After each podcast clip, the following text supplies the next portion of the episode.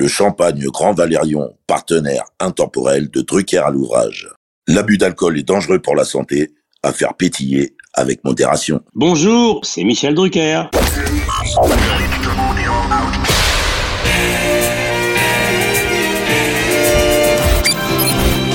Bonsoir, l'orchestre de stars placé sous la direction de M. Jean-Claude Petit. C'est la première de Champs-Élysées. Nous nous retrouverons tous les samedis à 20h30 sur Antenne 2 pendant 70 minutes environ.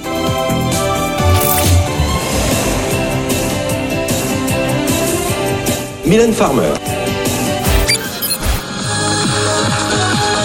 Mesdames et messieurs, nous sommes heureux de vous offrir une demi-heure avec Madonna.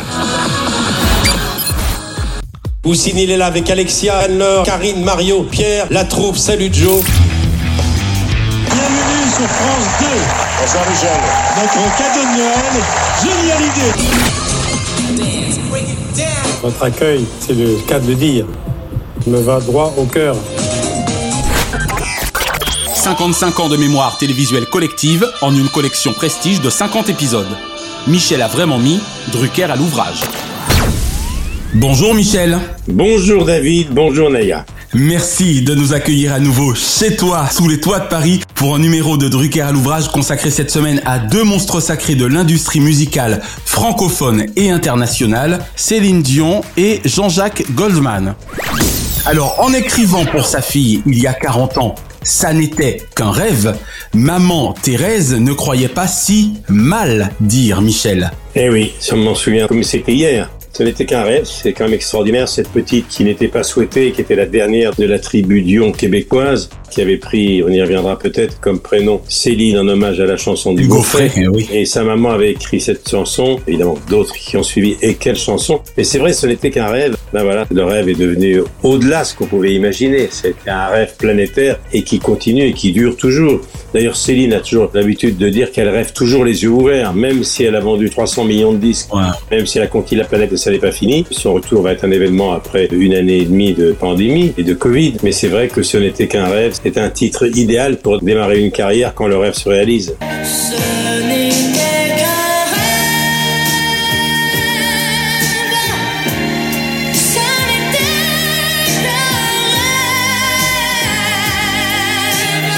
Exactement. Alors tu vois, tu viens de m'apprendre quelque chose parce que je la savais effectivement, Benjamin, d'une fratrie de 14 enfants, mais je ne savais pas qu'elle n'avait pas été nécessairement désirée. Pas du tout. Tu vois, comme quoi, hein, on en apprend tous les jours. hein. Pas du tout. Il y avait eu une douzaine, euh, 13 grossesses et c'est une génération de familles québécoises où il était courant d'avoir 10, 12, 13 enfants. hein. Isabelle Boulay m'a raconté ça un jour aussi. Et là, pour Thérèse Dion, c'était quelque chose d'incroyable. C'est dur à, à expliquer parce que c'est pas pareil. On est ta mère à plein temps à la maison. Et je crois que j'étais, j'étais une femme pour avoir une vie familiale riche en émotions, riche en amour. Donc elle a gardé cette petite finalement. Et puis c'est cette petite euh, qui a fait connaître le nom de Dion dans la planète Dans le entière. monde entier. Mais c'est vrai que Céline n'était pas un enfant souhaité. Ce qui explique peut-être la force qu'elle a. Exactement. Et puis cette façon qu'elle a de vouloir à tout prix dire, tant qu'elle le peut, je vous aime. Alors précisément, d'amour et d'amitié, révéla Céline Dion à la France dès 1983. Alors si elle eut l'amour avec René Angélil, on peut dire qu'avec Pascal Sevran et toi, eh bien elle eut l'amitié des Français. Tout à fait. Pascal Sevran faisait une émission sur la chanson traditionnelle, le patrimoine de la chanson française, avec un générique chanté par Traîné. Traînait la chanson chanson, exactement. Pascal Sevran, grand parolier, grand romancier, a écrit des chansons très importantes, notamment pour Dalida, mais on y reviendra plus tard. Mais c'est dans cette émission qui mettait dans la lumière des chanteuses dont on ne parlait plus. Les intellos disaient que c'était une émission un petit peu ringarde, la chance aux chansons. Mais quelle chance ça a été pour tous ceux qui sont passés chez Pascal Sevran. Et il n'y avait pas que des jeunes inconnus. Hein. Renaud y est passé, Bruel y est passé. Démarrer chez Sevran l'après-midi, c'était déjà un début. Le prime time, ce qui était mon cas avec Champs-Élysées, là c'était vraiment la pleine lumière. Là c'était vraiment taper dans le mille et décrocher le gros lot. Surtout que lorsque Céline a débuté dans Champs-Élysées, Vous connaissez, Céline, la, la chanson que vous aviez chantée la première fois à Champs-Élysées? Oui, Qui ben, était quoi? C'est d'amour ou d'amitié. D'amour ou d'amitié. Elle n'est pas venue qu'une fois, on a enfoncé les clous car j'avais l'intuition, et j'étais pas le seul, que cette petite ferait reparler d'elle. Voilà. Et les Québécois, c'est la révélation au Québec depuis un an. Je ne vais pas vous donner son âge, je vous le dirai après, je vais simplement vous dire que- qu'elle ira très loin, D'amour et d'amitié, c'est le titre de sa chanson. Qui est, retenez bien le nom de cette jeune fille, Céline Dion. Alors pour le coup, on va en profiter pour précisément remettre les pendules à l'heure parce que on a souvent tenté de vous opposer, Pascal Sevran et toi, sur la découverte de Céline Dion. Ah, je sais pas, tu me l'apprends. Oui, oui, j'ai lu parfois. Oui, non, mais non. C'est d'abord Sevran, non, c'est Drucker. Non, en fait, que les choses soient claires, c'est simplement que elle a été révélée par Pascal Sevran, mais dans l'après-midi, ce qui est quand même un horaire beaucoup plus confidentiel que le moment où tu l'auras révélé en prime time à la France entière, tout simplement. Ben, c'est un chanteur qui débute dans une émission d'après-midi sur une grande chaîne américaine ou qui débute chez Johnny Carson, grande star de l'époque, c'est pas du tout la même chose. Exact. Le passage chez Pascal Sevran a été évidemment important pour elle parce que la France la faisait rêver. Mais c'est vrai que le grand public et l'histoire retient toujours Champs-Élysées. Pourquoi? Parce que cet extrait d'elle débutante, un peu gauche, timide, n'osant pas sourire, coiffée, oui.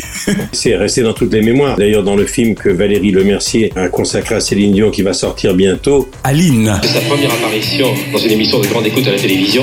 Aline Dieu. oui, Aline Admirable, euh, dans lequel je fais une apparition, c'est justement l'extrait quand je présente Céline aux Français. Je m'en souviendrai toute ma vie. Pour la première fois, voilà. Je vous présente une petite Céline Dion. J'ai fait un petit chapeau classique. Retenez bien son nom. Retenez bien le nom de cette jeune fille, Céline Dion. Elle est venue deux ou trois fois, et une des trois fois, j'avais dû dire Céline Dion, D-I-O-N, vous en entendrez reparler. Et cet extrait est resté dans toutes les mémoires. Mais c'est vrai que Pascal Sevran a mis dans la lumière beaucoup, beaucoup de chanteurs, des jeunes, inconnus, des gens confirmés, des chanteurs ou des chanteuses dont on ne parlait plus des années 50, 60. C'était la chance aux chansons, et c'est vrai que ça a été une chance pour Céline. Et moi, je n'ai jamais eu de problème avec ça, parce que Pascal était un de mes amis personnels. Bien sûr. Et malgré son caractère trempé, c'est bien paix à son âme que nous y fassions référence. Oui, et puis il a écrit beaucoup de choses, Pascal. Exactement. Drucker à l'ouvrage.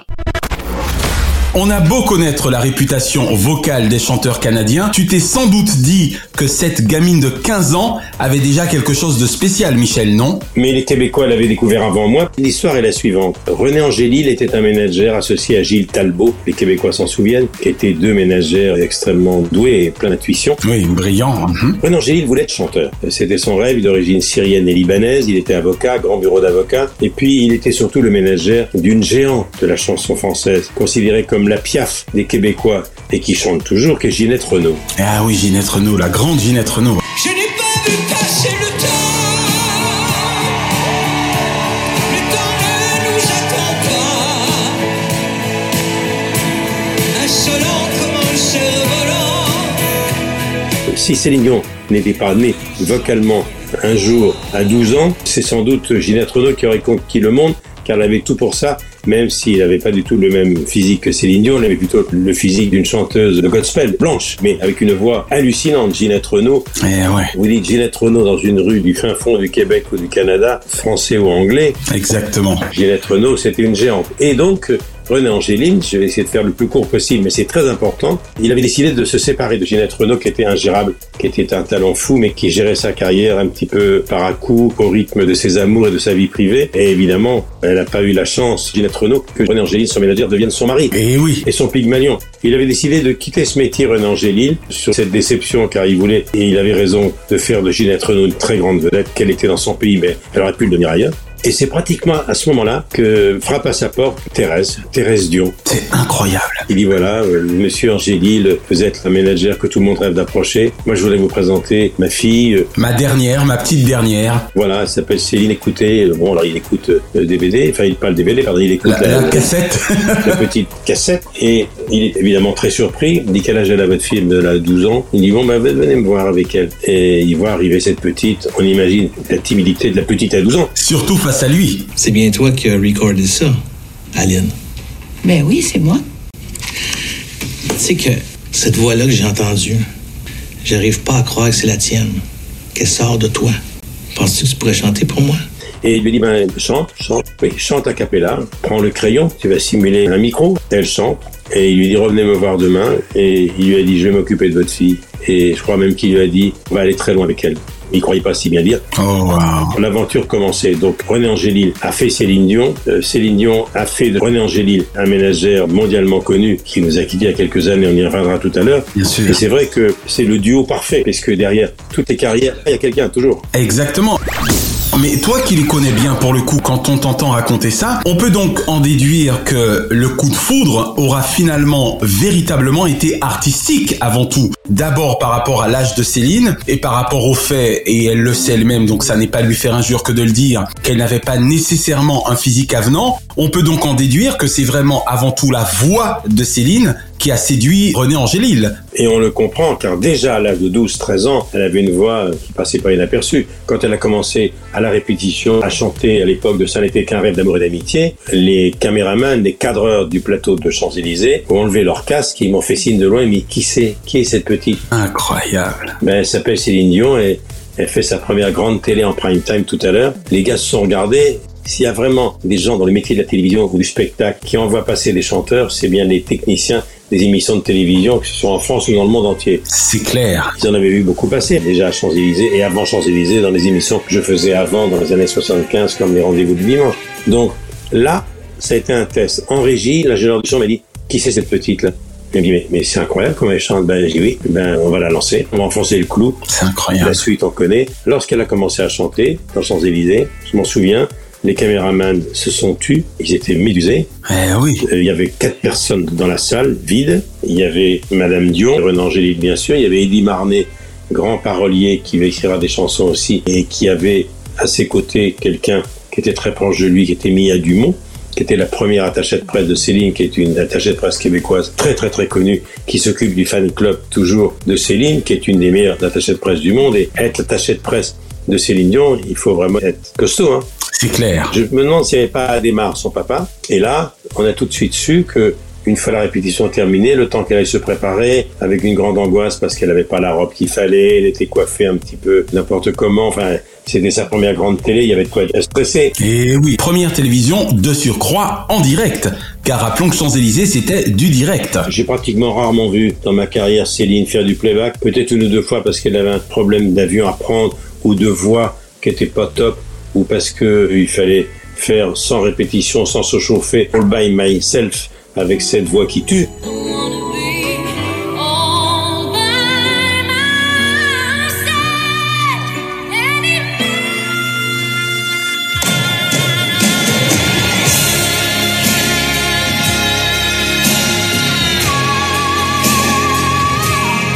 Je ne faisais même pas référence à sa voix à elle quand je parlais du direct, je faisais référence à ton émission précisément, qui elle était en direct, voilà. C'était du direct à l'époque, c'est quelque chose, puisque si les gens avaient un doute du direct, ils avaient plus de doute quand ils ont vu Gainsbourg et Whitney Houston. Je peux pas vous traduire ce qu'il a dit. Il a dit j'aimerais bien vous offrir des fleurs. Pas du tout, j'ai dit je voudrais bien apaiser. On a fait 380 Champs-Élysées, puisqu'il est question qu'à la fin de l'année 2022, on fête pour une soirée exceptionnelle le 40e anniversaire. Ah, c'est génial. Sur les 380 émissions, on en a fait pratiquement l'essentiel en direct. Et donc, euh, c'était pour elle s'enfiler. Et la vertu du direct, on la connaît. Le soir, la salle pleine, quand j'ai annoncé cette petite, le document a fait le tour du monde. Et je répète, il est dans le film Aline, qui est l'hommage que lui a rendu Valérie Lemercier, film qui a été projeté à Cannes. Grande comédienne, hein, rappelons-le. Danseuse elle-même, de grand talent aussi. Oui, et le film sort après avoir été reporté comme tous les films pendant six mois, presque un an. Il sort bientôt. Et c'est vrai que, voilà, le soir, quand le public a entendu cette petite chanter, il s'est levé et voilà, Star is born. Et oui, et on est bien d'accord, Michel, que ça n'est pas faire injure aux nombreuses chanteuses françaises que tu avais déjà préalablement reçues dans les dix premières années de ta carrière artistique que de dire que tu n'avais jamais entendu ça à Paris. Non, j'avais entendu, je l'ai dit, Ginette Renault qui était exceptionnelle. Dans les chanteuses francophones, quelqu'un qui se place très très bien dans le peloton de tête des chanteuses exceptionnelles. Comme par hasard, elle vient également indirectement de la Belgique et de Montréal. C'est Lara C'est Fabian. Lara Fabian, exactement. On est bien d'accord. Et qui est une immense chanteuse. Et comme par hasard, ces chanteuses viennent du Québec. Eh oui. Les Français, une parenthèse qui a son importance. Les Français, dans les années 77 à peu près, ont découvert Starmania. Avec les textes de Plamondon, un des plus grands paroliers de l'histoire de la chanson française. Et les musiques de Michel Berger. Et Michel Berger. Il y avait déjà Diane Dufresne, hein, attention. Bon. Eh oui, Diane Dufresne. Même ceux qui rêvent du moine à lui, dans leur lit. Il y avait Fabienne Thibault, il y avait Claude Dumois qui chantait J'aurais voulu être un artiste. J'aurais voulu être un artiste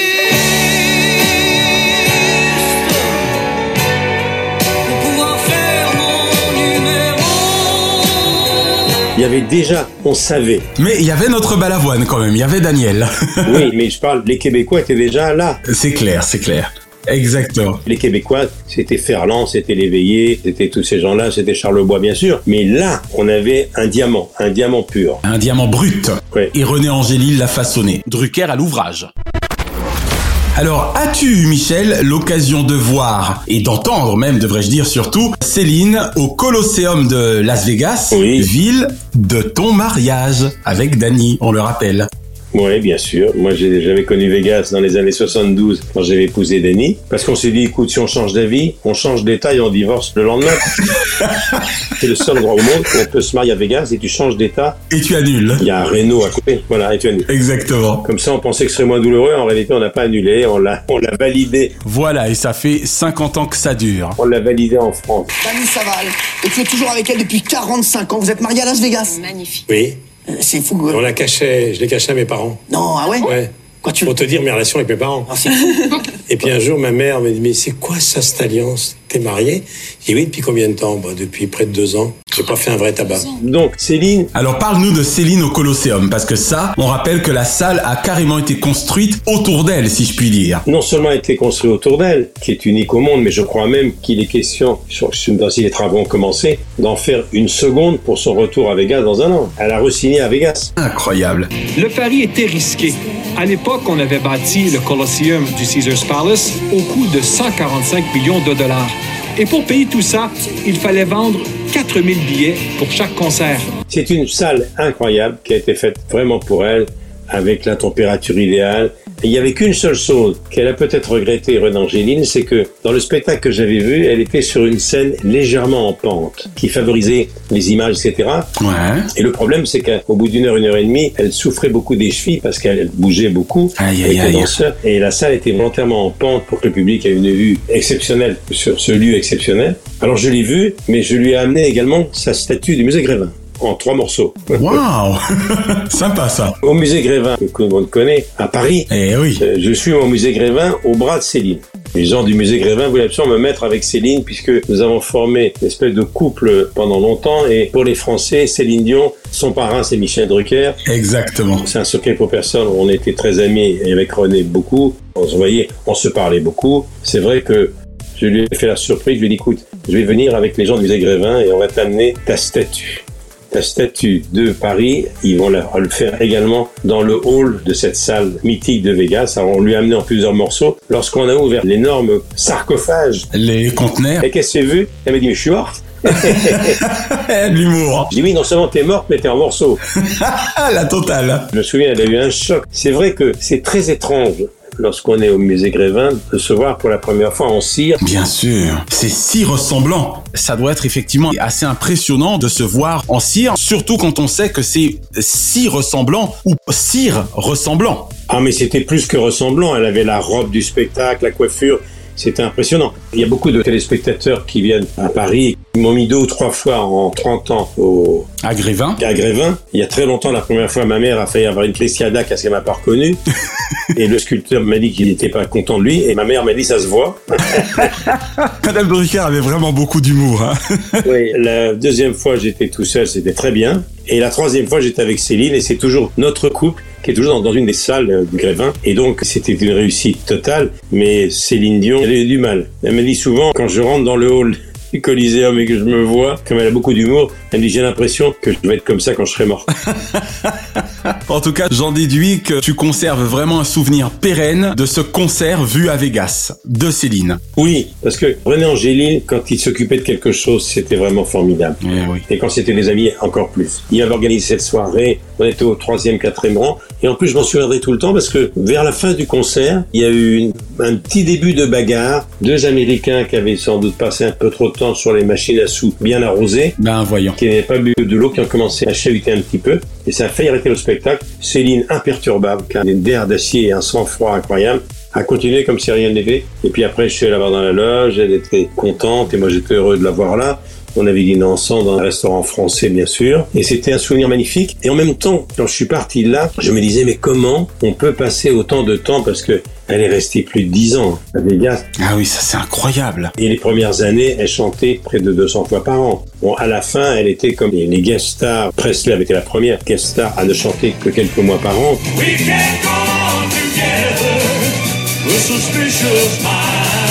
À la fin, elle n'avait que 3 ou 4 mois de signer, parce que c'était tellement impressionnant. Et la ville de Vegas, sur le plan de l'économie de la ville, c'était tellement important je voudrais pas dire de bêtises, mais je crois que professionnels du tourisme et des hôtels de Vegas et des machines à sous disaient que Céline, c'est 20 à 25% du chiffre d'affaires. Du PIB de Vegas, c'est incroyable, incroyable. Les, les gens qui venaient de la planète entière voir Céline à Vegas, ils venaient pas pour une journée, ils venaient pour 3-4 jours. Exactement. Ils jouaient beaucoup à l'hôtel. Le top du voyage, c'était la soirée avec Céline, mais ils étaient dans un hôtel exceptionnel, le César Palace, et puis les machines à sous, les restaurants, les souvenirs. C'était à chaque fois pour l'économie de cette ville qui vit jour et nuit, c'était impressionnant. Et c'est tellement impressionnant qu'elle revient. Eh oui, c'est génial. Est-ce que René serait content Aurait dit oui Est-ce qu'ils en avaient parlé avant la disparition de René Moi, je pensais qu'après 10-12 ans à Vegas... Elle allait raccrocher pour de bon. Elle allait raccrocher Non. C'est plus fort qu'elle. Alors, est-ce que René, s'il était là et s'il m'écoutait, est-ce qu'il dirait mais oui, mais non, moi je suis d'accord Peut-être tellement il aimait le jeu et les tables de jeu. Mais c'est quand même une carrière incroyable parce qu'elle a 30 ans de carrière Céline, à la fin de sa carrière qui n'est pas pour demain, elle aura passé 15 ans de sa vie à Vegas. Et d'ailleurs, pour l'Amérique, Céline est une Américaine. Exactement. Tu parlais de René à l'instant, on va lui rendre hommage avec cette question parce que précisément derrière chaque grand homme, il y a une femme, mais là pour le coup, la réciproque peut également être vraie dans le cas de Céline, car dans son cas, il y eut René. Oui, il y a ce phénomène-là de couple étrange en France à un autre niveau, évidemment au niveau hexagonal. Euh, Annie Cordy, c'était son mari qui gérait tout. D'accord. Il y a des gens dans le métier aujourd'hui. Chantal Latsou, qui est la Jacqueline Maillan actuelle, qui est une des comédiennes, humoristes, fantaisistes. Ah, je l'adore, Chantal. C'est son mari qui s'occupe d'elle. D'accord. Là, elle avait trouvé le Pygmalion parfait, qui l'a façonné, mais qui l'a façonné très très vite quand elle a commencé à décoller après ces passages historiques dans Champs-Élysées, qu'elle est allée à l'Eurovision. And this year's song has the same composer as that entry. The singer who was born in Canada is Céline Dion, and her song is called Ne partez pas sans moi. Elle a commencé à changer de look, les cheveux plus courts, elle a fini sa croissance, elle a grandi, elle s'est affinée, et là, il l'a façonné, mais il a sculpté. On peut dire qu'il a sculpté. oui. La voix brute est devenue un diamant et la silhouette est devenue quelque chose d'autre. Céline a grandi dans une famille de musiciens. Son premier public a été la clientèle du Vieux Baril, le restaurant piano-bar de ses parents. À 12 ans, elle est remarquée par un producteur qui ne la quittera plus, un certain René Angelil. Il a fait de cette femme enfant ou de cette jeune fille une femme également. Oui. Dans tous les sens du terme. Et puis il a fait surtout une artiste internationale. Elle est restée un an aux États-Unis uniquement pour parler anglais. She's already mastered several key phrases. Hello, how are you? Nice to meet you. Mais pas pour parler anglais, hein, pour pouvoir parler anglais comme on parlait dans les talk shows. Oh oui. Comme on le parle chez Jay Leno, chez Carson, Exactement. chez Oprah Winfrey. Now, let's bring out a superstar from Canada. I heard her in rehearsal. Oh, man, is she unbelievable. What a voice. Celine Dion. Is English hard to learn? I was not, you know, you know, nothing comes easy. Yeah. But like I told you, when you want something, it gets easier. Oh, and you've wanted this music thing to happen for you for so long. This is my 10th album. It's my first recording in English, but it's my 10th album. All my French albums, I started to record, I was 12 years old. Now I'm 23. I'm old already. Comme les Américains, avec les jokes, c'est extraordinaire. Elle est devenue une Américaine, et puis elle n'a fréquenté que le milieu américain. Elle n'a pas parlé français pendant longtemps. Elle n'a pas perdu son français, bien sûr, mais en fait, elle revient en France après déjà une première partie de carrière fulgurante en Amérique avec Jean-Jacques Goldman. On en parlera tout à l'heure. Ce qu'il a fait un travail magnifique. Exactement. Drucker à l'ouvrage. Ce qu'il y a d'extraordinaire avec Céline, Michel, c'est qu'on la sent encore émerveillée par son succès, même 200 millions d'albums vendus plus tard. Beaucoup plus que 200 millions. Les plus gros vendeurs de disques de la planète, je les ai présentés un soir à Monaco dans une autre vie. C'est là où j'ai retrouvé Whitney Houston après Ouais. cet épisode dont on parle encore, quelques années après. Bonsoir, bienvenue en Principauté de Monaco pour une nouvelle nuit à Monte-Carlo. Au cours de ces deux heures que nous allons passer ensemble, vous allez rêver. Vous allez rêver parce que je vais vous présenter une pléiade de stars. Je me souviens, au World Music Award de Monaco, j'ai oublié la date, que je co-présentais avec le mannequin allemand Claudia. Schiffer. J'ai présenté Prince, Jackson, Julio, j'ai présenté Whitney Houston et j'ai présenté Céline. Est-ce que tu imagines ce que cette liste que je viens de te citer Ce que ça représentait. représente comme millions et millions de disques? Exactement. Et elle était déjà parmi les grandes vendeuses de disques, donc à mon avis, elle a dû en vendre 300 millions. C'est incroyable. On saura jamais vraiment et c'est pas fini, mais c'est vrai que ça l'a jamais impressionné. Moi, ce qui me frappe quand je pense à Céline, c'est les voyages à l'étranger qu'il m'est arrivé de faire avec elle, le Noël que j'ai passé à Montréal dans son château, trois jours que j'ai passé à Tiananmen alors qu'elle était enceinte pour la première fois dans sa résidence euh, hollywoodienne à Miami. Il n'y a personne qui m'appelle Madame Angélil. Alors, tu me fais une telle douceur aujourd'hui. Alors Céline Angélil qui nous reçoit, c'est une activité mondiale en Floride, à Palm Beach, Oui. dans la maison qui faisait partie de ses rêves. Oui, bien sûr. C'est la première maison que René et moi, on se fait vraiment bâtir. Euh, donc, ces murs sont entourés un peu de rêves. Et ce qui me frappe, c'était qu'elle était éternellement étonnée, elle qui venait de la misère. On peut dire de la misère. En tout cas, la misère est peut-être un mot trop fort, mais quand on voit la petite maison de Charlemagne où elle a grandi, cette toute petite maison, où il y a eu 10 ou 12 enfants et plus qui ont grandi, et que le soir, moi j'ai vu ça, je suis allé la voir à la maison avec René, avec elle, avec sa maman, ils m'ont montré hein, que le soir, il n'y avait pas assez de lits évidemment pour loger, c'est une telle tribu. On enlevait les tiroirs des commodes. Qui étaient des commodes gigantesques, j'imagine. hein. On vidait les tiroirs, on mettait deux oreillers. C'était des tiroirs, des tiroirs de placard. On enlevait les trois tiroirs, on les vidait le soir. On mettait deux oreillers et ça faisait trois lits superposés pour les enfants. Mon Dieu. Pour six enfants qui étaient petits. C'était hallucinant. Et cette petite est devenue milliardaire en dollars. Moi, quand je l'ai connue, elle avait déjà réussi financièrement au-delà de ce qu'on peut imaginer. Quand on était dans l'avion, son jet privé pour aller à Düsseldorf, pour aller à Stockholm, est arrivé de faire ça deux fois. Elle était allongée, elle avait des journaux de mode ou des journaux de design, d'ameublement. Et dès qu'il y avait une chose qui lui plaisait, elle arrachait la page et la mettait de côté.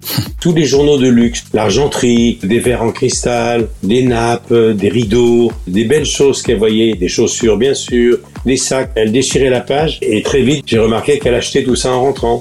Et lorsque je suis venu à Miami la voir pour la première fois et ensuite à Montréal, où j'ai passé plusieurs jours avec elle, quand j'ai vu son dressing, la chambre, que dis-je, la nurserie qui préparait René Charles, qui était un nourrisson, quand j'ai vu ça, j'ai retrouvé tous les objets euh, de décoration qu'elle avait découpés dans l'avion qui m'a amené plusieurs années plus tôt à Düsseldorf, à Stockholm. Et ça, c'est très touchant parce que ce que je raconte là, peu de gens le savent. Céline, la première fois qu'elle est dans un palace parisien, ça devait être au Georges V, je crois, elle avait trois palaces. Il y avait le Royal Monceau, le Georges V et le Bristol. Tout ça tout près du studio Gabriel de. D'ailleurs, le Bristol, est venue à pied, puisque c'était à 300 mètres de vol d'oiseau du studio. Et quand elle a fini sa première grande émission de Noël, elle est rentrée à pied, presque pieds nus, en rigolant, sans enlever sa robe, pour aller à l'hôtel.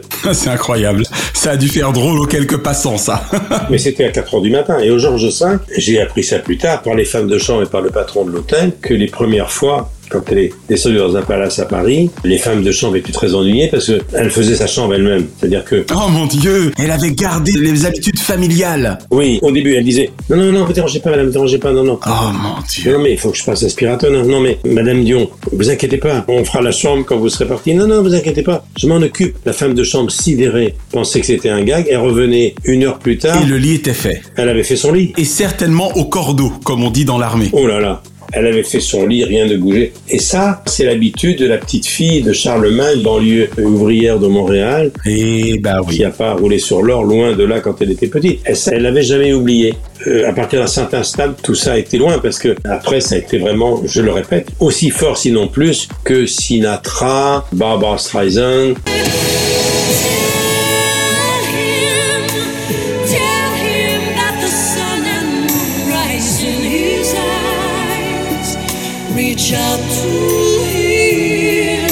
Liza Minnelli, Whitney Houston.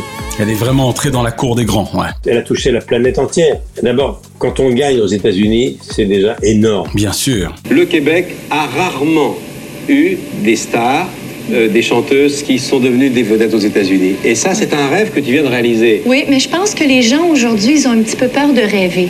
Moi, j'ai toujours eu le même rêve. J'ai commencé à rêver, j'avais 5 ans. Les francophones, quand on vient d'Amérique, il y en a très très peu. Des Européens ou des francophones. En Amérique du Nord francophone, la seule, c'est elle. Exactement. En Europe, le seul, c'est Rubio, qui ont rejoint le panthéon de ceux qui vendaient des disques, qui remplissaient les, stades. Why did you finally decide to, to come and play uh, in uh, America? I've been all over the world playing all my life, and I just uh, decided to make United States, to sing United States the last time. Et il y a aussi ABBA. Eh oui. Et puis les Bee Gees dans un autre registre, ça c'est des groupes. Et elle, elle a toujours été la première épatée de son succès. Elle a, paraît-il, changé. Il y a eu un avant et après René, évidemment. Elle est plus tout à fait la même depuis que René n'est plus là. René a aussi beaucoup pesé sur cette petite. J'imagine, forcément, la canalisait. euh, ouais. Ah ben oui, il a canalisé, puis c'était sa petite fille, il a son père, son grand-père, son Pygmalion, son mari, il était tout. Il choisissait tout, décidait tout, et elle l'obéissait jusqu'au moment où, avec les années qui ont passé, elle a voulu s'émanciper. Eh oui, forcément. On ne peut d'ailleurs même pas lui en vouloir. Non, mais c'est la vie de tous les artistes. Mais moi, quand je l'ai vu à Londres il y a deux ou trois ans, c'était pas la même. C'était un spectacle complètement américain. On voyait que René n'était plus là.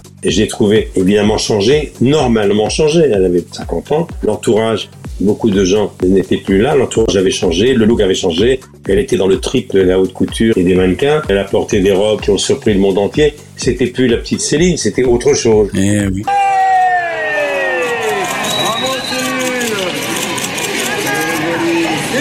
Mais une chose qu'elle aura toujours et qu'elle a jamais perdue et qui est intacte, intacte, c'est sa voix. Et c'est bien l'essentiel. Quand elle chante, on oublie tout le reste. hein. Exactement. Drucker à l'ouvrage.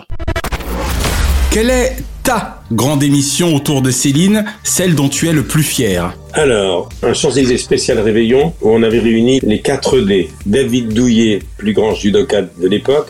Alain Delon. Patrick Dupont, le plus grand danseur. Danseur. Céline Dion et Michel Drucker. D'accord. On était les 4 D. Et là, quelques mois avant, elle avait chanté à l'ouverture des Jeux Olympiques l'hymne olympique pour la planète entière. C'est la première fois elle avait été choisie par le comité olympique pour être la chanteuse qui chanterait l'hymne olympique. C'est une chose extraordinaire, 3 milliards de spectateurs. Et, ça, j'avais appelé, je ne sais plus à quels Jeux Olympiques c'était, c'était parmi les milliards de spectateurs qui regardaient. À l'époque, c'était Clinton encore. Ils ont choisi non pas une américaine, mais une artiste francophone connue du monde entier déjà. Mais là, elle a touché toute la planète. Les Jeux Olympiques, c'est le plus grand spectacle de la planète. Et là, elle a chanté l'hymne olympique avec 70 violons, des choristes, c'était impressionnant.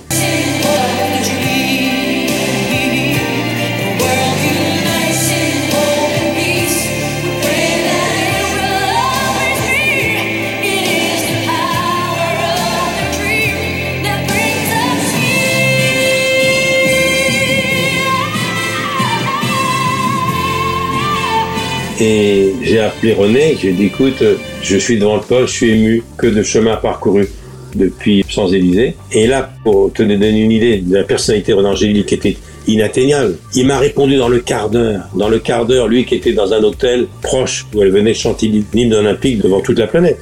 Et j'ai dit écoute, ça me touche beaucoup. J'ai dit je suppose que t'es pas prêt de revenir avec Céline en Europe pendant longtemps. Maintenant, vous êtes des stars aux États-Unis et dans la planète entière, puisque le- le- les Jeux Olympiques, c'est la plus grande vitrine. C'est clair. Et que t'a-t-il répondu ce jour-là? Il m'a dit, tu voudrais qu'elle vienne quand J'ai dit, j'ose pas te le dire. On était en juin-juillet, les Jeux. J'ai dit, écoute, si tu repasses à Paris dans tel créneau de novembre, on m'a confié le spécial Réveillon, le Champs-Élysées spécial fin d'année.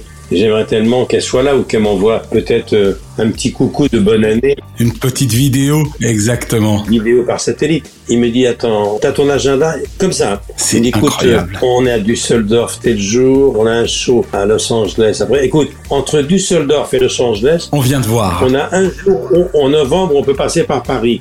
T'as besoin d'elle euh, combien de temps? Ben, J'ai dit, écoute, je suis tellement content. Fais-moi coucou. Non, non, non, non, Michel. On vient. Écoute, elle peut venir, elle sera libre. En gros, on arrivera à Paris d'un gala à Düsseldorf ou à Stockholm vers 16h et on a rendez-vous le surlendemain à Los Angeles pour un show pour la CBS ou NBC. Donc, on peut faire accrocher par Paris avec l'avion et je peux te la mettre à ta disposition le temps d'arriver à l'aéroport, à l'hôtel, se changer de 16h l'après-midi jusqu'à 6h le lendemain matin. Euh, Non, non, non.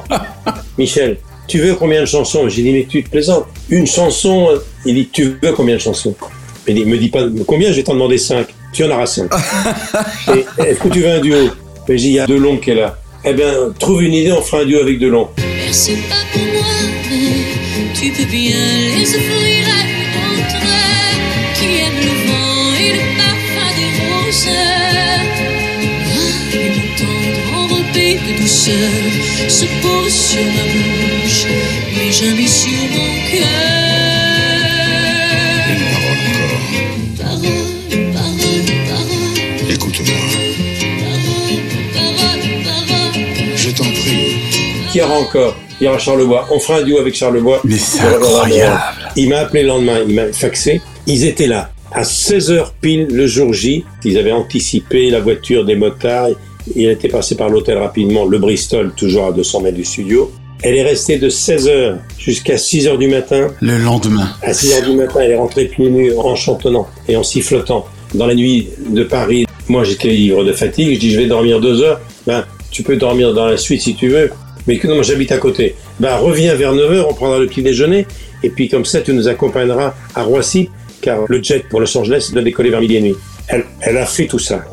On a fait l'émission. hallucinant. Elle a chanté parole, parole. Eh oui, avec Monsieur Delon. Avec Delon. Elle a chanté Nous reviendrons à Montréal avec euh, Robert Charlebois. Elle a chanté quatre chansons, une prise à chaque fois. Elle s'est changée. Tout le monde était ivre de fatigue. À 5 heures du matin, c'est elle qui était la plus gaie, la plus. On savait pas quoi faire. Lui offrir des fleurs. Les fleuristes étaient fermés. On a envoyé un motard à Rungis. Rungis, mais oui. Pour amener des fleurs. Elle est venue. J'ai dit à René, écoute, moi te remercier.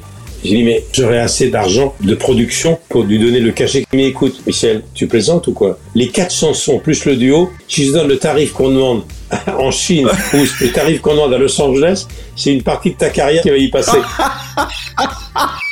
Et il m'a dit, je te demande simplement, non, simplement un petit cadeau, c'est quand elle sera là, d'enregistrer un truc par satellite pour une autre télévision, un petit coucou. Justement, on m'a demandé qu'elle fasse coucou pour je sais pas quelle émission. Ouais, ouais, ouais, ouais. Dans- Aux quatre coins du monde, en Australie. Et voilà Céline. Elle a Ah. rien demandé. Céline et pour le coup et René parce que ce que tu dis est très émouvant sincèrement. Et René, et à chaque fois il m'a dit Michel, tu plaisantes, tu sais ce qu'on te doit, tu sais ce que les trois Champs-Élysées ont déclenché ces aides, mais ça a été un raz-de-marée. Champs-Élysées, Céline Dion, chez toi, c'était le premier passeport pour l'Europe et ensuite pour le monde. Et pour le monde absolument. Et je n'ai jamais entendu ça dans ma vie.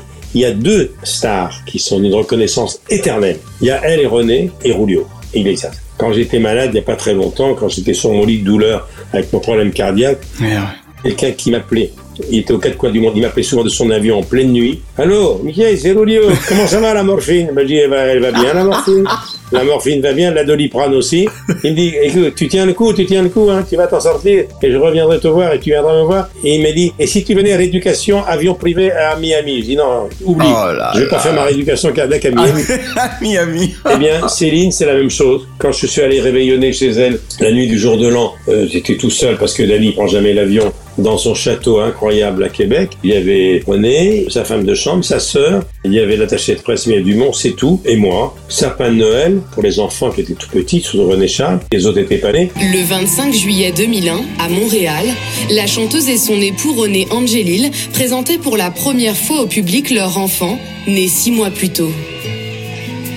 Il y avait beaucoup, beaucoup de gens. Et on dîne, je te dis pas somptueuse. Ouais, Elle m'a fait j'imagine. visiter cinq chambres avant de dire quelle est celle que tu préfères. Que tu choisis, voilà. Oui, cinq chambres dont chacune est l'équivalent d'une suite au Georges V. Je veux bien le croire. dans un château incroyable à Québec. Ben voilà, j'ai passé deux jours, c'était magnifique. Et puis le sapin, bonne année, bon Noël, minuit. Et là, je vois les cadeaux qu'elle m'avait fait. Dit, t'inquiète pas, c'est l'avion qui les déposera à Paris. Qui te les déposera? Un cadeau pour ma fille, un cadeau pour Dany, un cadeau pour moi, et des cadeaux somptueux. Je savais plus où me mettre tellement j'étais gêné. Ça, c'est Céline. Voilà. Ouais. Et c'est René. C'est magnifique. Et je garde précieusement une lettre que Céline m'a remise de la part de René juste avant sa mort, car René savait qu'il ne survivrait pas. Qu'il allait partir, ouais. Et il voulait m'écrire une lettre pour me remercier par écrit de tout ce que j'ai fait pour eux. Et il s'en souvient, et lui s'en souvient surtout. C'est une relation très particulière, unique dans l'histoire de ma carrière. Et alors, la Céline que je décris aujourd'hui, elle a changé, bien sûr qu'elle a changé.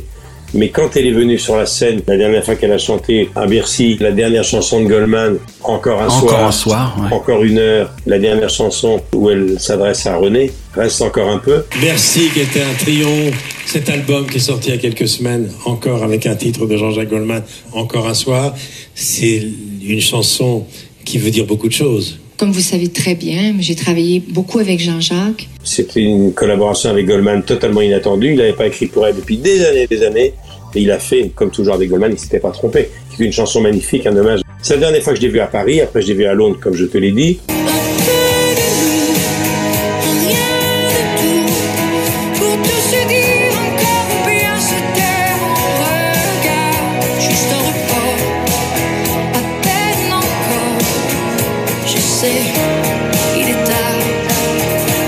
Mais c'est vrai que quand je vois Céline, je suis orphelin de René. Bien sûr. Parce que j'étais presque plus près, et même plus près de René, parce que j'étais dans les secrets, parce que Eh j'étais oui. là quand ils se sont connus et que personne ne le savait à Paris.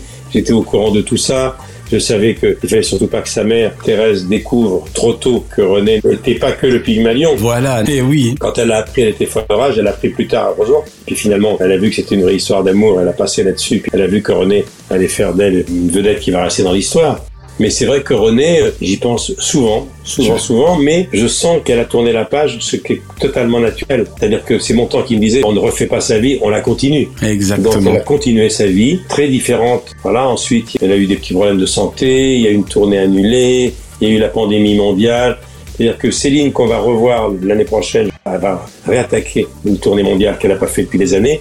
Ça sera une Céline forcément différente. Elle a plus le même âge. Bon. C'est clair. Et puis, il va falloir qu'elle fasse un nouvel album. Elle n'a pas fait d'album pour la France depuis longtemps, mais je crois que c'est prêt. Et puis, elle a eu tellement de tubes incroyables, pas seulement grâce à Goldman, mais quand on chante Titanic, euh, déjà, rien que ça. Rien que ça, vous êtes tranquille pour la vie. Hein.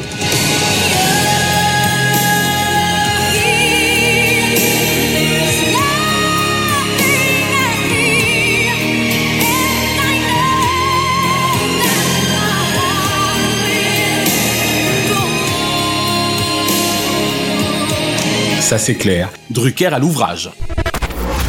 Alors dans deux questions, Michel, nous allons précisément parler de l'autre monstre sacré du jour, Jean-Jacques Goldman. Mais avant cela, toi qui connais et as connu les deux lions respectivement depuis 40 ans et durant un demi-siècle, je suppose que Céline Dion est à tes yeux l'alter ego féminin de Johnny. On peut dire ça. D'ailleurs, Johnny s'y est pas trompé dans les grands shows que j'ai fait avec lui, avec elle et avec eux deux.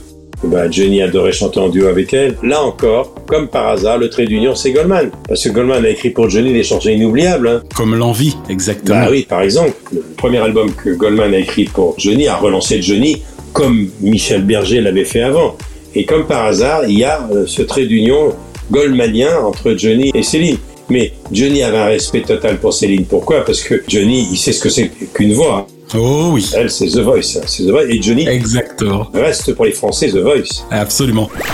Alors pour le coup, et on va passer à Jean-Jacques, selon toi, on peut dire qu'il n'y avait que Jean-Jacques Goldman pour offrir à Céline Dion deux D''EUX, l'album francophone le plus vendu de tous les temps. On rappelle qu'à ce jour, cet album s'est écoulé à plus de 10 millions d'exemplaires à travers le monde. Il n'y avait que lui pour le lui écrire. Ouais, bah, il a écrit tellement de chansons pour elle, mais c'est vrai que c'est une rencontre incroyable. J'avais demandé à ce que quelqu'un qui la connaissait euh, lui dise que je souhaitais la rencontrer. C'est dans un restaurant près, près de l'opéra, près de son hôtel. Et voilà, il y avait René, elle et moi. Voilà, quand René Angélil a demandé à Jean-Jacques Goldman, qui était une énorme star déjà, et qui avait écrit tant de chansons à succès pour lui et pour les autres, il se disait pourvu qu'il accepte. Mais il y a peu de gens qui disaient Goldman, Céline Dion, je vois pas. Et puis Jean-Jacques, qui sait ce que c'est que le talent, lui avait dit, moi, d'accord. Et il lui a dit voilà, je vais te faire un album, on va te faire du sur-mesure, qu'est-ce que tu veux que je raconte? Il a voulu s'imprégner de la personnalité, de l'univers de Céline, mais il lui a dit quelque chose qui était gonflé, car elle était déjà totalement anglo-saxonne, vocalement. Et que lui a-t-il dit? Il lui a dit il faut que tu apprennes à déchanter,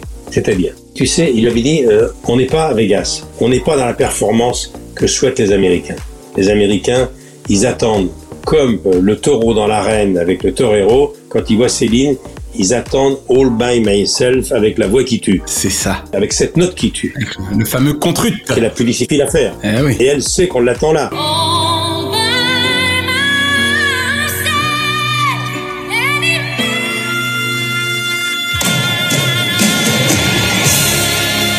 Moi, Céline m'a dit quand je suis à Vegas ou quand je suis ailleurs, quand je suis dans le gala, mais surtout à Vegas, je sais qu'on m'attend sur All by Myself, où les musiciens s'arrêtent. Et où elle envoie, exactement. Où elle envoie, là, il faut pas qu'elle se loupe. Hein. Là, elle est la calasse, là. Il faut pas qu'elle ait une fausse note. Et Jean-Jacques lui avait dit, il faut que tu apprennes donc à chanter moins fort, plus dans la nuance, plus dans la sensibilité. J'avais euh, deux, trois détails que je souhaitais modifier dans sa voix. Donc je lui ai demandé, je pensais que ça mettrait euh, un mois de travail, ça a mis à peu près 35 secondes pour qu'elle comprenne. Ce qu'il aime à redire souvent, et elle a très bien compris car elle pige tout à une vitesse incroyable, il a dit tu vas déchanter. Tu vas pas mettre dans la performance. On sait que si tu appuies sur l'accélérateur, tu es une Ferrari. On le sait. On sait que tu es une fusée. En gros, tu n'as plus rien à prouver. Tu n'as plus rien à prouver. Il y a des chansons où tu peux y aller.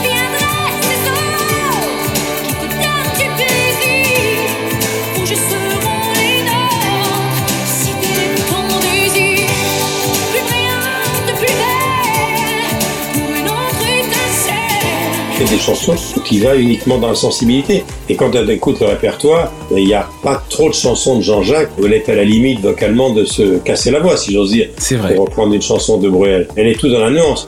Quand on écoute la Céline Dion Jean-Jacques Goldman et la Céline Dion de l'Amérique, vocalement, c'est toujours une voix incroyable, mais c'est pas la même façon de chanter. C'est vrai. Alors, Jean-Jacques, il a fait une chose formidable, quoi. C'est-à-dire que c'est très rare. Quand il chante à l'étranger, aux États-Unis, 90% de ses chansons sont en anglais, évidemment. Mais il y a une ou deux chansons qu'elle chante en français, les deux ou trois grands tubes de Jean-Jacques, et les anglo-saxons connaissent, connaissent ça très très bien. Et oui, quasi phonétiquement. Phonétiquement, c'est une performance exceptionnelle.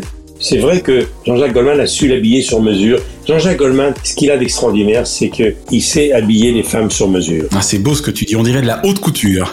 Quand on écoute Entrer dans la lumière, où il me dit que je suis belle de Patricia Cass, tout ça c'est écrit par Goldman. On s'aperçoit que Goldman, c'est son côté sans doute un peu féminin, il écrit très très bien pour les femmes. C'est extraordinaire, hein Il sait les percevoir en fait. Il a ça, quand on écoute euh, On ne change pas, s'il suffisait d'aimer. Si l'on pouvait changer les choses et tout recommencer, s'il suffisait qu'on s'aime. Pour que tu m'aimes encore, évidemment. Voilà. J'irai où tu iras, je sais pas quoi. J'irai où tu iras, mon pays sera toi. J'irai où tu iras. Toutes ces chansons, elles sont très nuancées. Elles sont pas dans la performance vocale. La dernière, encore un soir, est tout dans la sensibilité. Jacques a pigé ça et il est devenu évidemment totalement lié historiquement à Céline, même si il lui écrit plus de chansons maintenant, il écrit plus beaucoup pour les autres. Puis Jean-Jacques, il s'est retiré des paillettes pratiquement définitivement. Ah, il s'est protégé à Londres. Jean-Jacques, il y a deux choses. Il y a l'arrêt du chanteur sur scène qui s'arrête encore très jeune alors qu'il avait, oh là là, il a le meilleur été à venir. Il a fait comme Jean Ferrat dans un autre registre. Il était fatigué. Vocalement, c'est très difficile. Il avait une voix extrêmement perchée. Et oui, il chante aigu, hein. Et.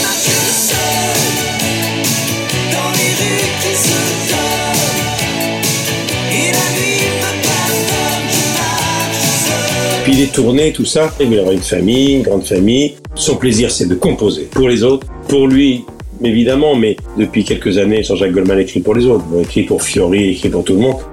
Tu me rappelles quelqu'un. L'homme est si cruel.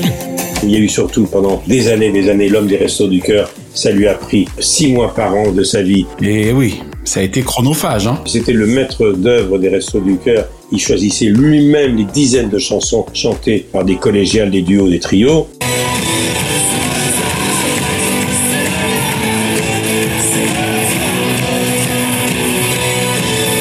Puis maintenant, la page est tournée. Il regarde de très près quand même, même de loin, mais de très près en même temps. Il a quitté les restos du cœur.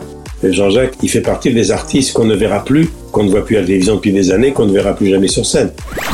Précisément, avec ses 40 ans d'une carrière solo unique en France, on oublierait presque, Michel, que Jean-Jacques Goldman travaillait encore dans le magasin familial franchisé, même après la sortie de son premier album. Une anecdote pareille, c'est incroyable. Quand on voit sa carrière, il était encore dans le magasin familial en ne sachant pas trop s'il vivrait un jour de la musique. Alors là encore un point commun avec Céline. Sa première télé, Il suffira d'un signe, c'était dans Champs-Élysées. Il suffira d'un signe. Un matin.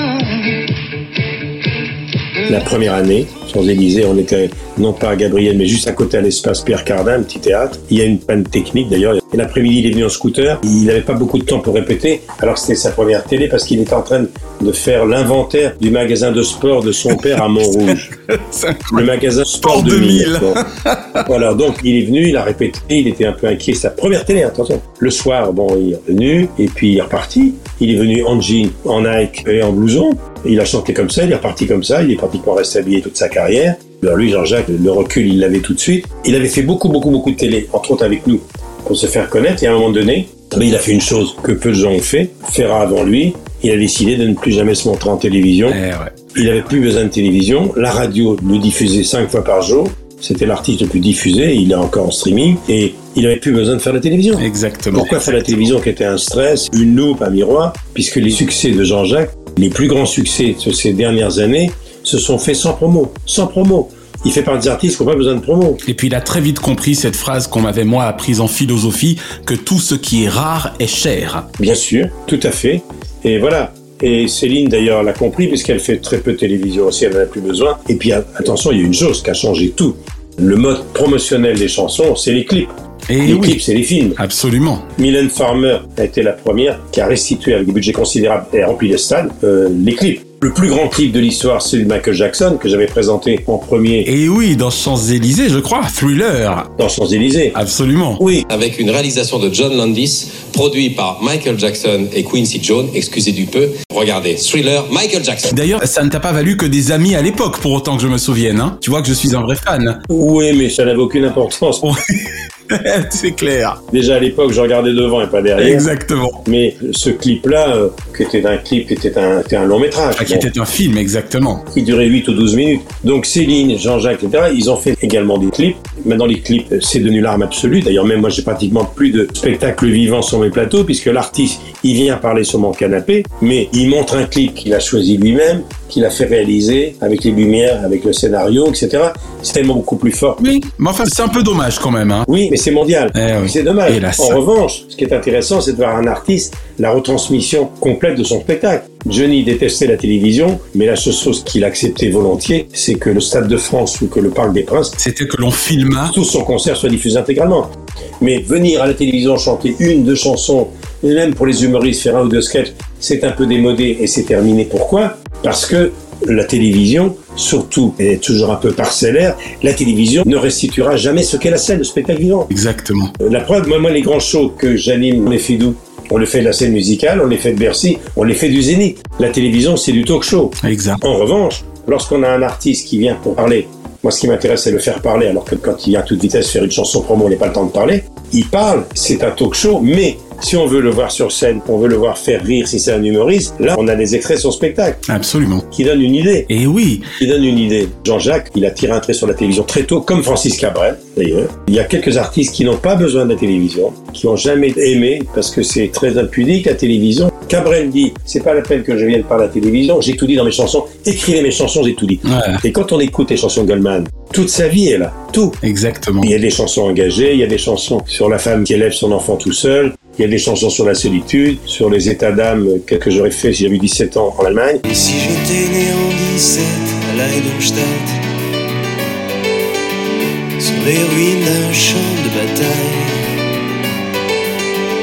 Aurais-je été meilleur ou Euh, voilà. Il y a plein de chansons de Jean-Jacques qui sont des chansons très engagées. Et puis il y a également Frédéric Jones. Et oui, on en parlera tout à l'heure. Goldman, c'est iPhone, tout premier groupe. Alors que je l'ai connu dans les années 74, il était violoniste, choriste dans un groupe qui s'appelle Typhoon.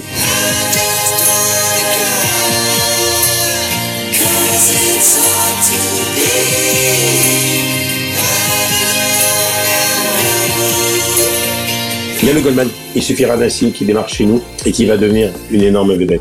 Il y a le Goldman qui écrit pour les autres, qui écrit pour Johnny et bien sûr pour Céline. Et il y a le Goldman de Carl Frederick Jones, un trio inoubliable. Et il y a le Goldman des Restos du Cœur qui est derrière. Et tout ça, c'est une carrière éblouissante en 40 ans, avec le regret qu'il y a beaucoup de gens qui l'ont jamais vu sur scène. Ses enfants, ses filles d'ailleurs. J'ai eu cette chance, moi. C'était il y a 30 ans, en 91. Il est immense, quoi. Il était déjà immense. Drucker à l'ouvrage. Peut-on dire, Michel, que Coluche et sa formidable idée des Restos du Cœur vous auront rapproché Jean-Jacques Goldman et toi? Oui, parce que j'étais dans le clip. Et oui. Au départ, Coluche et cette idée incroyable, on pensait que ça ne durerait pas. S'il y a des gens euh, qui sont intéressés par sponsorer euh, une cantine gratuite, qu'on pourrait commencer par faire à Paris, par exemple, puis qu'on étalerait après dans les grandes villes de France. Malheureusement, j'ai à 100 mètres de chez moi d'où je te parle, il y a le camion des Restos du Cœur aux Invalides. Ce n'est pas une bonne nouvelle. Si Coluche était là, je suis pas sûr qu'il serait très content de voir que les restos continuent. Ça veut dire que l'État a abandonné ça aux artistes. Parce que les artistes ont réussi quelque chose de merveilleux. Ça fait 30 ans des restos. C'est des succès énormes de télévision et de DVD qui vont nourrir ceux qui en ont besoin. Mais c'est vrai que lorsque il a créé les Restos du Cœur, il a fait la chanson Aujourd'hui, on n'a plus le droit.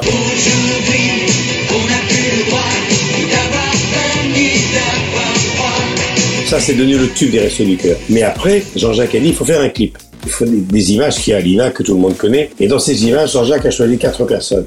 Il voulait des gens de cinéma, personnalités de télévision, enfin des gens connus du public qui avaient l'estime du public. Il a choisi mon temps, Platini, le plus grand joueur de foot. Et oui. Et toi? Et moi. Et chacun avait une phrase. Moi, je disais, j'ai pas mauvaise conscience, ça m'empêche pas de dormir. Mais pour tout dire, ça gâche un peu le goût de mes plaisirs. C'est la phrase qui est passée tout le temps, qui est dans le clip. Je la vois parce que mon temps n'est plus là, parce que Coluche n'est plus là. Eh oui. Et cette chanson, c'est devenu un tube qu'on écoute tout le temps, puisque c'est le générique, c'est la chanson fétiche de ce grand show qui est la plus grande émission de télévision depuis des années. Des restos du cœur et des enfoirés. J'ai une petite remarque à faire parce que c'est très important. On va rappeler à nos auditeurs que c'est quand même Léo Ferré hein, qui aura révélé au mot Jean-Jacques Goldman quand il n'avait que 25 ans. Donc comme quoi musique et texte peuvent vraiment vous changer un destin et une vie. Ben oui, mais quand on regarde les textes de Jean-Jacques sans écouter la musique, il y a des textes très profonds. hein. Exactement. Voilà, comme quoi tout s'explique. Avant-dernière question, ta chanson préférée de Céline Dion et ton titre favori de Jean-Jacques Goldman. Eh ben Céline, c'est la dernière, parce que ça me ramène à René Angélil. Encore un soir, d'accord. Elle me bouleverse parce que c'est la dernière chanson sans doute que Jean-Jacques aura écrit pour Céline. Et la chanson de Jean-Jacques, née en 17 à la Denstadt, c'est une chanson politique très importante où il dit « J'ai eu 17 ans à cette époque-là, qu'est-ce que j'aurais fait ?» Ok. Quelqu'un qui s'interroge sur son attitude face au nazisme quand il avait 17 ans. Je rappelle que Jean-Jacques est juif. Et oui. Il a eu un oncle qui l'a beaucoup marqué, qui est mort dans des circonstances tragiques. Nous avons les mêmes origines, nous venons de loin, de l'Empire austro-hongrois quelque part. Et cette chanson, il faut l'écouter avec attention. Elle va beaucoup plus loin qu'on imagine. Dernière question Michel, et tu verras que nous bouclons la boucle avec les deux géants du jour. J'irai où tu iras. Je sais pas. On ne change pas. S'il suffisait d'aimer ou pour que tu m'aimes encore, notamment, laquelle de ces chansons est ta préférée de la collaboration Dion-Goldman S'il suffisait d'aimer. D'accord. C'est une chanson qui me touche, elles sont toutes formidables. Et puis aussi, pour que tu m'aimes encore, en fait, tu viens de citer plusieurs titres. Il y en a deux ou trois. J'étais là quand il l'a enregistré. Oh, donc forcément ça t'a marqué. J'étais là quand elle l'a enregistré, donc ça me touche évidemment. On n'est pas nombreux à avoir été en studio pour voir Céline enregistrer. Ah ça c'est clair. Et c'était encore un cadeau de René, ça, parce que les studios étaient interdits. Je crois que tu es en train de faire pleurer ma réalisatrice. Merci Michel en tout cas pour ces nouvelles et émouvantes télévisions. À la semaine prochaine Michel. Maintenant, il faut que j'aille me nourrir parce qu'il y a ma femme qui me fait signe qu'elle a déjà réchauffé la soupe plusieurs fois. Allez, dis-nous à la semaine prochaine mon Michel. bon, allez, je vous embrasse. Chronozone, le temps immédiat. Merci d'avoir savouré Drucker à l'ouvrage avec le champagne Grand Valérion, ou lorsque l'excellence salue l'expérience. L'abus d'alcool est dangereux pour la santé, à faire pétiller avec modération. La semaine prochaine, dans Drucker à l'ouvrage, les enfants de la télé.